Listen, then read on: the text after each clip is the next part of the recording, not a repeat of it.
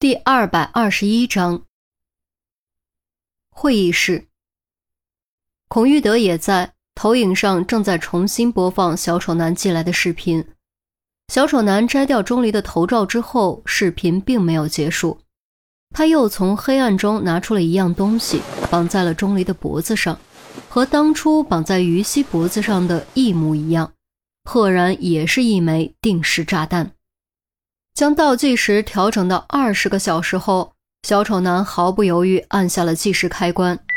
二十个小时瞬间变成了十九个小时五十九分五十九秒，十九小时五十九分五十八秒，十九小时五十九分五十七秒。哈哈哈！你们一定在诅咒我，对不对？没关系，我抗性很强。尽管尽情的诅咒吧，不过我要提醒你们的是，正事要紧。从现在起，你们有二十个小时的时间找到它，并拆除炸弹。超时，嘣！剪错线，嘣！做出夸张的爆炸手势，小丑男接着说。看到这个视频消耗掉的时间，你们自己承担呢。哦，对了，告诉你们一个小秘密：剪蓝线。哈哈哈哈哈！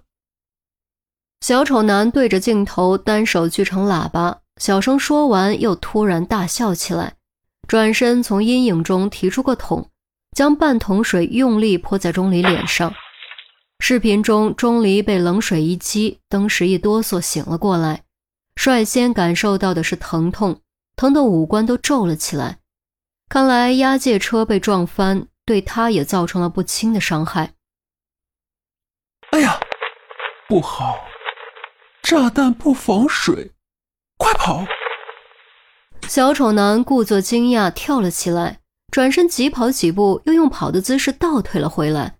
照着钟离的脸上就是一拳，钟离当时被打得口吐鲜血，椅子倾斜，轰然倒地。由此可见，这一拳力道有多大。哇哦，你们肯定吓到了，对不对？不要那么紧张嘛，逗你们的。其实炸弹是防水的。算了算了，不浪费时间了，你们赶紧吧。不然钟离可就要变成无头人了，拜拜。小丑男走进镜头，对着镜头挥挥手，画面终于黑屏，进度条走到尽头。会议室里静悄悄的，孔玉德阴沉着脸，仿佛正在孕育一场狂风暴雨。周丽君相对冷静一些。韩淼和郑月则急得脸色发白，双手紧紧攥着，满是冷汗。孔爵，面具可以仿冒，但言谈举止是很难仿冒的。此人的言谈举止明摆着就是小丑男，这难道还不足以证明钟离的清白吗？钱宝贝率先开口：“至少可以确认钟离不是小丑男这个身份的主犯吧？”周丽君接口，韩淼急声道。说这些还有什么意义？现在的问题是怎么把钟离救出来。他的时间不多了。是啊，他的时间不多了。孔爵，我们该怎么办？郑月更着急。上次如果没有钟离，是万万不可能在规定时间内找到于西的。而这次没有了钟离，又没有了陆明和陈红，拿什么去找呢？孔玉德看向范哲：“你是队长，你的意见呢？”我觉得韩淼和郑月说的对，现在的问题关键是找到钟离，只有找到他，把他救出来，才能决定他到底有没有犯罪。范哲一边翻转着手机，一边说：“那就这么定了，先把钟离救出来再说。谁发现了什么线索或者有什么方案，赶紧说出来，大家参考一下。”孔玉德目光扫过众人，众人沉默。办公室一下子又变得针落可闻。怎么？难道都一点办法没有吗？孔玉德蹙着眉头，显得很不高兴。孔爵，上次是钟离，我觉得有两个切入点。韩淼还没说完，就被周丽君打断：“一是视频，二是装机押解车的重型卡车。现在我们只能从这两个切入点着手，才有可能在规定时间内找到钟离。另外，周丽君迟疑了一下，才说：‘我觉得，即便找到钟离，也抓不到小丑男。从以往的情况来看，他应该不会留在关押钟离的地方。他不喜欢将自己置于危险之中。’”更喜欢布局后作弊上官。哦，这么说，你觉得关押钟离的地方只有钟离一个人？孔玉德问道。周丽君点点头。这次的情况和上次如出一辙，我有八成把握这是一个陷阱，而且是我们不得不跳的陷阱。钱宝被接口。关押钟离的地方有可能布满了炸弹，小丑男不会将自己置于炸弹陷阱之中。钟离作为诱饵又被捆着，根本不需要看守，所以我也认为钟离是一个人。孔玉德略作思考，说的不错，那就这样吧。你们负责反复观看视频，务必尽快从中找到线索。我亲自组织人手调查重型卡车，还有联络排爆组、救护组和特勤，全员做好准备。力求在无伤亡的情况下完成任务。计划看似完备，实施起来却困难重重。重型卡车那边有没有进展不清楚，但视频这边足足用了五个小时，依旧毫无进展。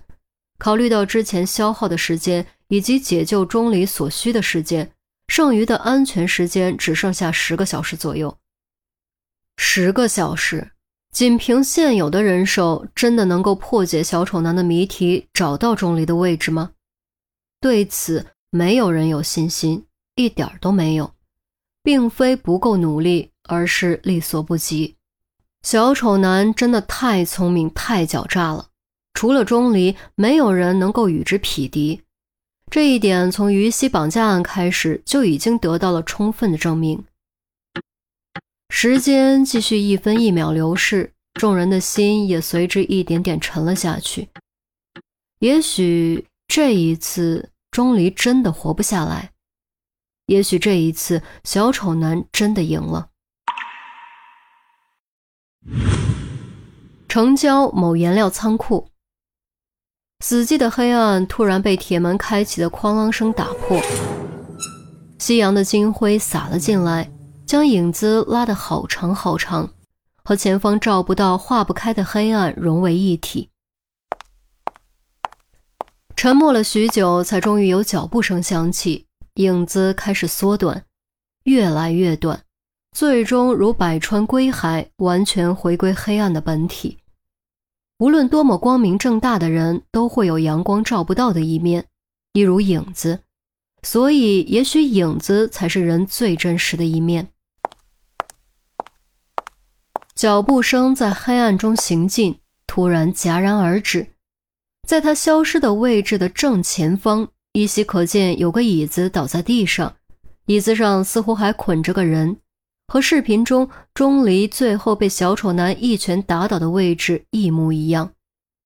定时炸弹的倒计时闪烁着幽幽红光，在黑暗中显得格外刺目，每一次闪烁都如心脏在跳动。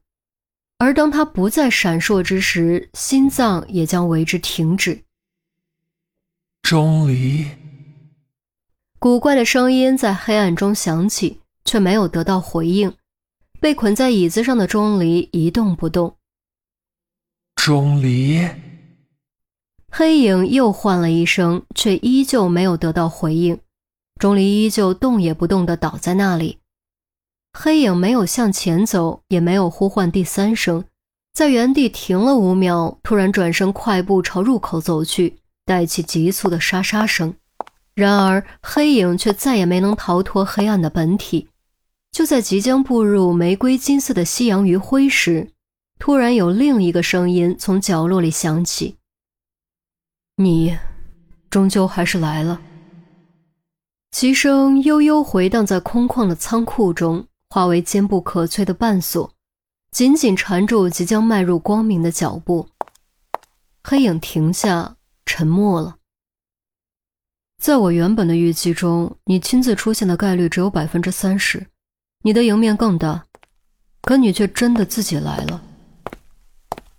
声音再次响起，越来越近，最后一步迈出，站在了从入口半米宽的夕阳光辉之中。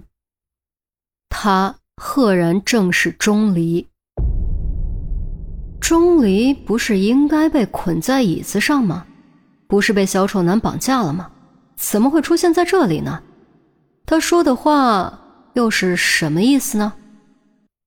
随着回荡的话音，左右两侧都有急促的脚步声响起，四个人影飞快冲了出来，将黑洞洞的枪口对准黑影。其中两人竟然是请假的于西和杜宾。与此同时，高处出现三道红色的光束。三个红点落在黑影身上，不许动，双手抱头蹲下。杜宾喝道：“摘下你的面具，快点！”于西用手枪顶住黑影的太阳穴，见黑影没有动，一咬牙，伸手摘下了黑影脸上的面具。这不是抽象恐怖的小丑男面具，而是一张精巧到极致的金丝雀面具，美丽的简直让人窒息。可是于西却丝毫没有心情欣赏面具的美丽，他死死盯着面具后的那张脸，瞬间变得僵硬如石。杜宾同样如遭雷击，整个人都懵了，几乎以为自己花了眼睛。